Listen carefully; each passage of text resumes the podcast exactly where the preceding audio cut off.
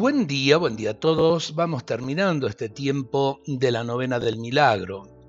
Eh, teniendo en cuenta de, eh, el milagro de la Virgen cambiando colores, su semblante bello, a entender nos dio su pena y consuelo.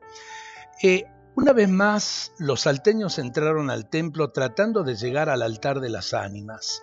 En la penumbra, contemplaron la imagen percibiendo la dulzura del llamado de Jesús.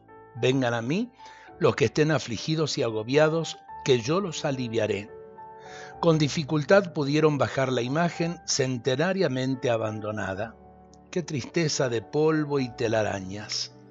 La acomodaron en unas andas y la sacaron al atrio de la derruida iglesia.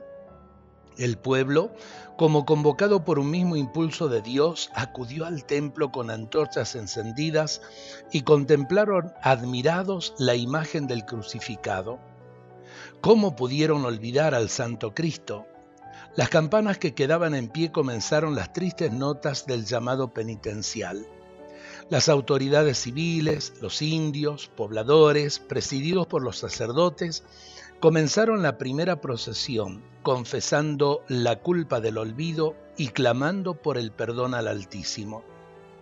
Imaginemos a esta multitud compacta llorando, afligidos, golpeándose el pecho, clamando misericordia.